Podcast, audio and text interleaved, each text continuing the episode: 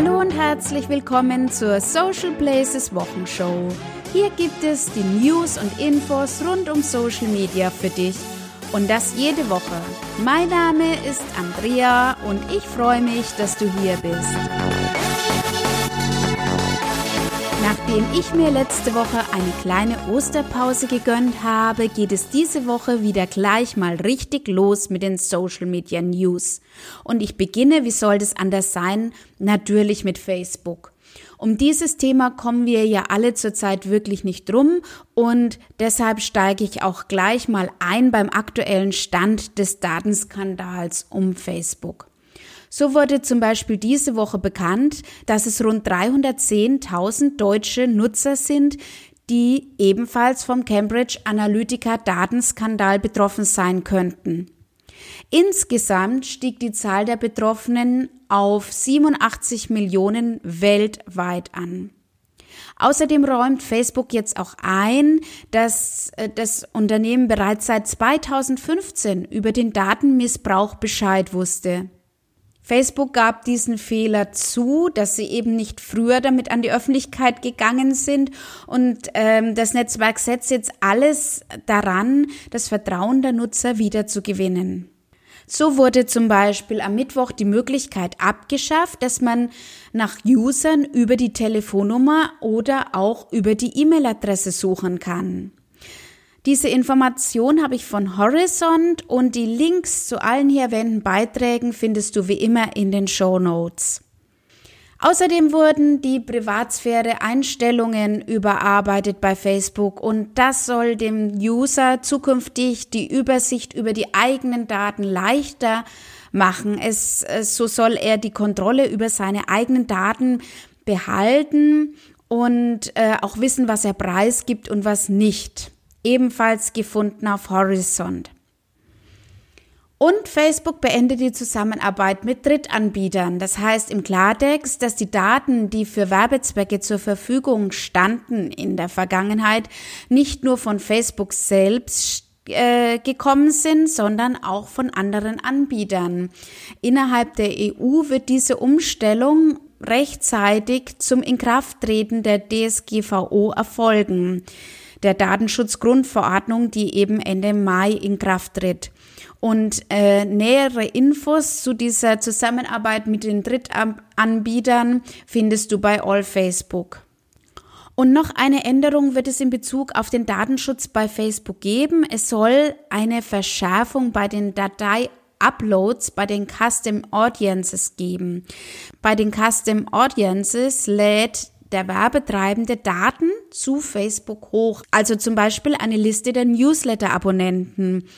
Und Facebook versucht dann durch Abgleiche dadurch die Facebook-Nutzer zu identifizieren und stellt diese als Zielgruppe zur Verfügung.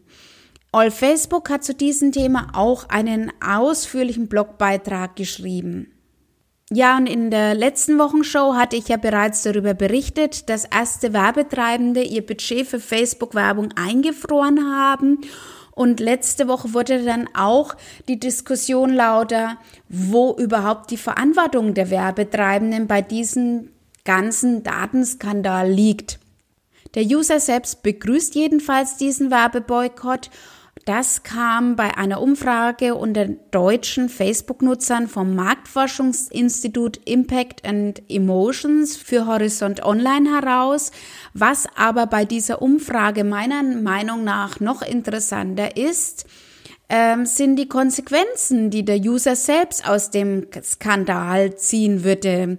Gerade mal knapp sechs Prozent äh, der User oder der Befragten gaben an, dass sie ernsthaft darüber nachdenken, das eigene Facebook-Profil zu löschen. 12 Prozent könnten sich immerhin vorstellen, dass dieser Schritt notwendig sein könnte und äh, ja, die restlichen 82 Prozent wollen auf jeden Fall auf Facebook bleiben. Mehr Informationen zu dieser Umfrage gibt es bei Horizont. So weiter Stand der Dinge. Ich werde auch immer wieder gefragt, ob es sich überhaupt noch lohnen würde, auf Facebook in der Unternehmenskommunikation zu setzen. Ich kann diese Frage nach aktuellem Stand nur mit einem ganz klaren Ja beantworten.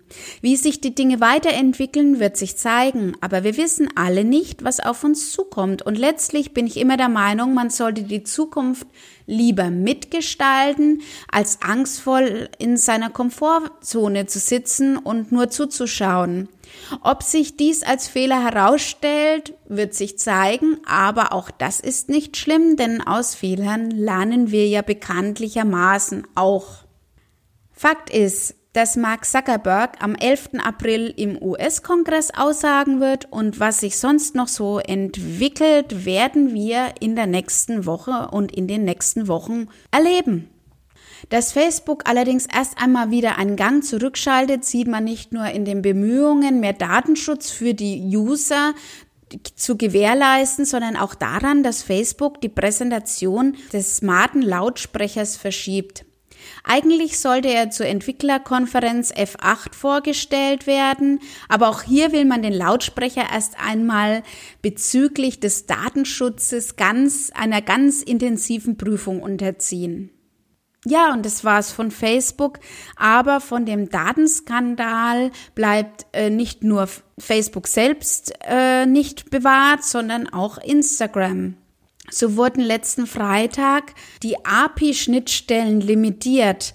Die API-Schnittstellen machen eine Kommunikation zwischen Drittanbieter-Apps und Instagram möglich. Laut All Facebook handelt es sich dabei um eine veraltete Instagram-API, die sowieso in naher Zukunft abgeschaltet worden wäre. Das Ganze kam wohl für alle Beteiligten aber ohne Vorwarnung und recht plötzlich. Instagram äußerte sich nicht zu der plötzlich vorgenommenen Limitierung. Wir können aber davon ausgehen, dass einige Analyse- und Community Management Tools in den nächsten Tagen Probleme haben könnten. Diese Änderungen wurden wohl ebenfalls zum Schutz der Nutzerdaten auf Instagram vorgenommen. Mehr Infos zu den Instagram API-Schnittstellen habe ich auf All Facebook und auf onlinemarketing.de gefunden. Gute Neuigkeiten gibt es aber von den Instagram Story Ads. Diese können nämlich ab sofort automatisch erstellt werden. Da es sich ja bei den Story Ads um ein anderes Format handelt als die normalen Instagram Ads, nimmt Instagram die eigentliche Anzeige als Grundlage und erstellt einen passenden Hintergrund dazu. Der Text erscheint dann unter dem Bild und über Swipe nach oben erscheint dann auch der Link. Mehr Infos zu den Instagram Story Ads findest du auf allfacebook.de. Auch wenn ich es schon mal in der letzten Wochenshow erwähnt hatte, möchte ich das Thema Instagram Algorithmus auch heute hier nochmal aufnehmen, weil in den vergangenen zwei Wochen auch einiges darüber geschrieben wurde. Letztlich geht man davon aus, dass sich Instagram dann doch dem Druck der User gebeugt hat deren Proteste ja in den letzten Monaten auch immer lauter geworden sind. Und es soll zukünftig äh, bei Instagram eben einen New Posts Button geben, mit dem man manuell den Instagram Feed aktualisieren kann. Außerdem werden aktuellere Posts vom Algorithmus weiter oben angezeigt. Es soll aber nicht bei diesen beiden Änderungen bleiben, sondern der Algorithmus soll auch weiter optimiert werden. Über das, was dann genau passiert, halte ich dich selbstverständlich hier in der Wochenshow auf dem Laufenden. Mehr Infos zum neuen Algorithmus gibt es bei Basic Thinking.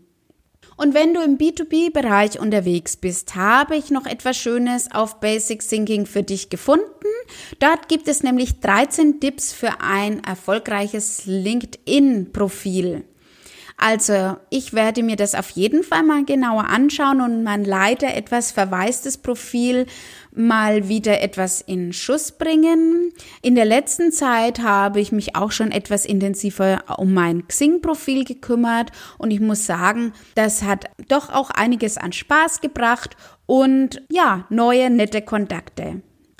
Interessantes gibt es diese Woche auch von Pinterest zu berichten. Denn Pinterest veröffentlichte eine Studie, aus der hervorgeht, dass Pinner ihre Kaufideen zu 60 Prozent bei Pinterest finden würden. zu 48 Prozent bei den Suchmaschinen und zu 35 Prozent auf den Social-Media-Plattformen. Außerdem gaben 72 Prozent der befragten Pinterest-User an, dass sie Pinterest zum Kauf inspirieren würde, obwohl sie gar nicht auf der Suche nach einem bestimmten Produkt waren. Die vollständige Infografik zu diesem Thema und mehr Hintergrundinfos gibt es bei onlinemarketing.de. Und wenn du jetzt auch auf Pinterest loslegen willst, habe ich noch einen interessanten Blogbeitrag zu den optimalen Pin-Größen auf kaleido.com gefunden. Denn auch Pinterest ist ständig in Bewegung und so wie es aussieht, betrifft das nun auch die Bildgrößen. Wo bisher zwei zu drei oder länger das optimale Format war, gilt jetzt quadratisch bis zwei zu 3 als empfohlen. Die Empfehlung für 2018 ist also 600 mal 900 Pixel und mehr Infos zu den Pinterest-Bildgrößen gibt es dann auf kaleido.com. Und Snapchat geht nun mit seinem ersten TV-Spot in die Offensive.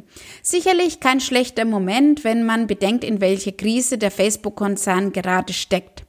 Snapchat möchte ja nicht nur die ganzen jungen User ansprechen, sondern am liebsten würde das Unternehmen sich zur Plattform für die ganze Familie mausern.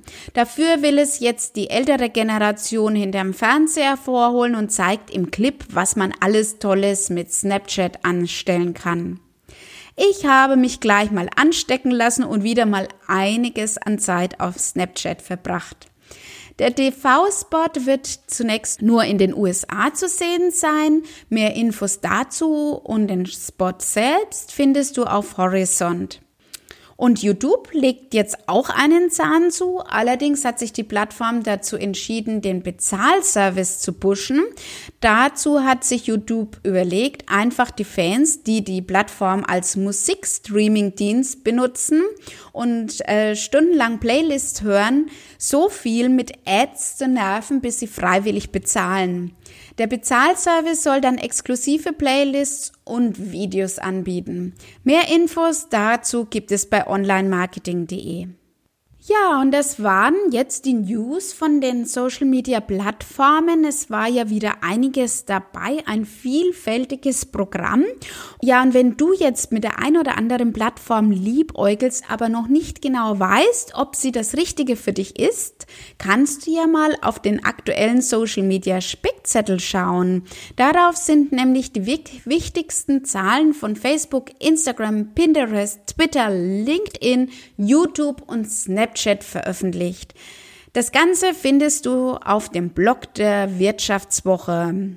Ja, und wenn du dir noch überhaupt nicht sicher bist, wie es für dich in Social Media weitergehen soll und äh, du dich vielleicht nach einem Fahrplan sehnst, mit dem du locker durch den Social Media Dschungel kommst, kann ich dir nur den Online-Workshop-Tag für deine Social Media Strategie empfehlen. Den Link zur Anmeldung findest du ebenfalls in den Show Notes. Und das war's jetzt wirklich von mir. Du siehst, es bleibt spannend in Social Media. Und wenn du wissen willst, wie es weitergeht, sei auch nächste Woche wieder bei meiner Social Places Wochenshow dabei. So bleibst du immer auf dem Laufenden. Jetzt wünsche ich dir aber erst einmal ein wunderschönes Wochenende. Wir hören uns wieder am nächsten Freitag.